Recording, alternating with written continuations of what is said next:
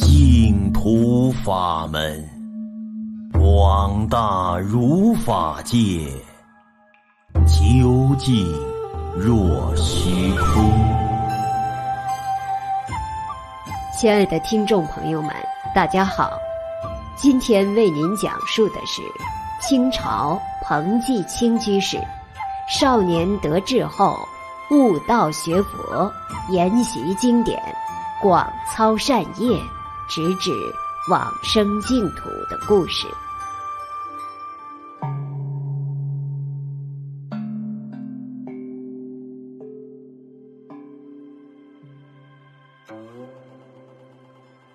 清朝有一位彭绍生居士，法名季清，字允初，小字叫齿目，苏州长州人。彭居士年幼时就十分聪明，智慧过人。十六岁那年，他就考中了秀才；次年，在乡试中考中了举人；第三年到京城考试，又中了进士。最初，彭居士并不信佛。喜欢阅读世间的经典文章，心怀乐于助人的志向。有一天，他忽然自省地悟道：“我还没有弄清自己的本心是什么，哪有能力去帮助别人呢？”于是，有人向他传授了道家的修炼方法。彭居士经过三年修习，觉得并没有收到明显效果。后来读了佛书，才豁然地感慨道：“世间万物之道，原来归于佛法之中啊！”从此以后，彭居士就皈依并深信佛法。因仰慕梁溪高宗宪、庐山刘遗民两位贤人的高洁品德，又二人往来修学之地同名东林，彭居士便给自己取法名为二林。彭居士生性至孝，母亲去世后。他就在母亲的坟墓旁边盖了一间小屋，住在那里为母亲守孝三年。父亲去世时，他为父亲建了一座念佛的道场，又发愿以他平日所诵十部华严经、一千部阿弥陀经、一千部金刚经。一千万声佛号为父亲回向，祈求父亲能往生西方净土。从此，彭居士放弃了过去所学的全部学问，专心研习佛教经典。他喜欢李长者、永明大师的著作，尤其将。莲池大师、憨山大师奉为净土法门的导师。二十九岁那年，彭居士戒掉了肉食。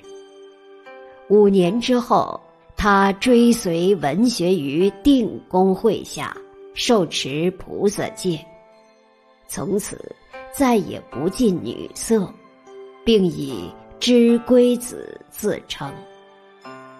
他说：“我今生的志向是往生西方极乐世界，在世间则按照梵网经菩萨戒的指导来做事、生活、待人接物。”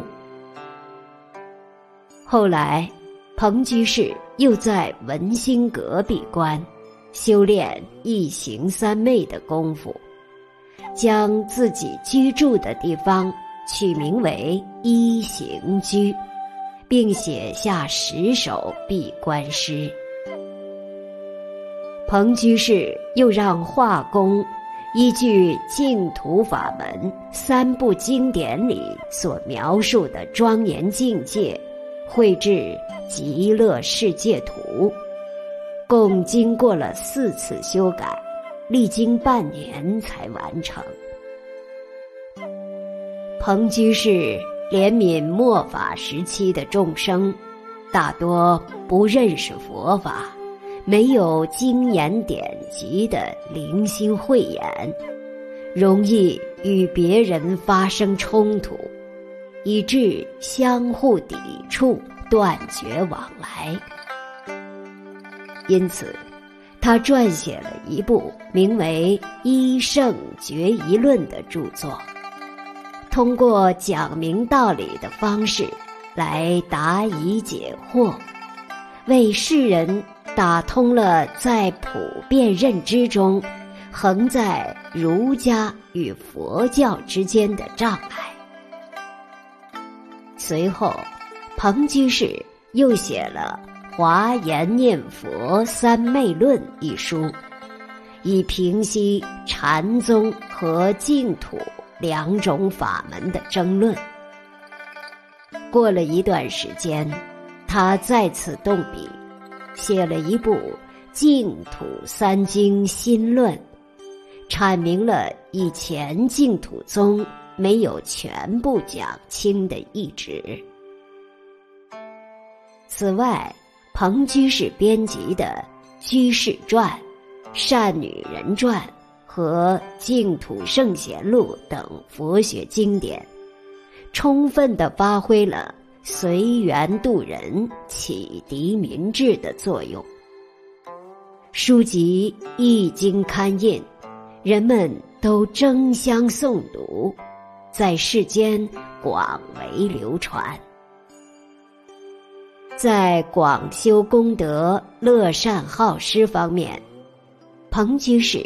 曾经募集了白银万两，用这些钱和所得的利息，修建寺院，刊印经书，供养僧人，并开设了进取堂来接济穷人。他还设置润足田，来赡养贫苦的亲戚族人。创建续离会，来帮扶独居的寡妇；设立放生会，以救助众生的性命。每当彭居士做完这些善事之后，都会写下与之相应的发愿文，并把全部的功德。都回向给虚空法界的一切众生，祈求佛陀加持护佑，希望他们最终能够与自己一起往生西方净土。再后来，彭居士一直在苏杭一带的寺院隐居，他用了十多年的时间。精进修行，每天坚持定课。不仅如此，他还将自己去世后的一应丧葬事项预先准备周全，特别叮嘱家人不必为他立子嗣，因其只有女儿。清乾隆六十年，即公元一七九五年秋天，彭居士得了痢疾。他仍然居住在文兴阁。入冬之后，他的精神渐渐衰弱，深感体力大不如前，于是他就把那些。准备用于各种善业的钱财，一一嘱咐交代给侄子彭祝华妥善收好，让他一定承继下来，保证这些善业不会因此中断。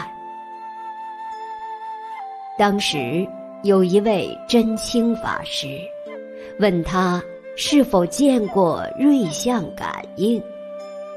彭居士说：“有什么瑞相感应？我的大事就在明年正月官府开始办公的那一天。到了嘉庆元年，即公元一七九六年正月二十日清晨，彭居士写下了一首往生的偈子。”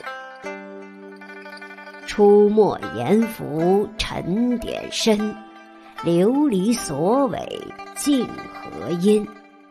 而今莫值西方去，瞥眼收回万劫春。然后面向西方，正身端坐，称念佛号，安详往生了。这一天。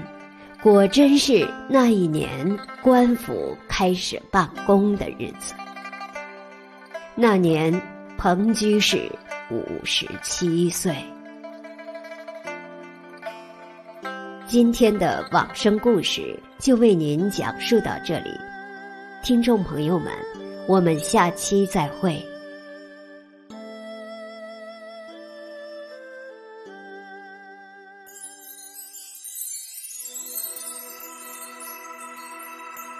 愿见者闻者，悉发菩提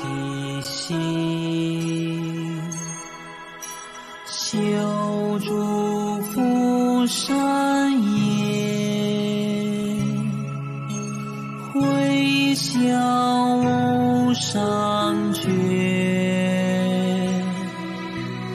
扬起三宝铃，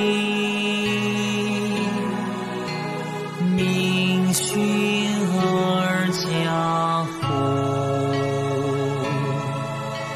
令我及众生，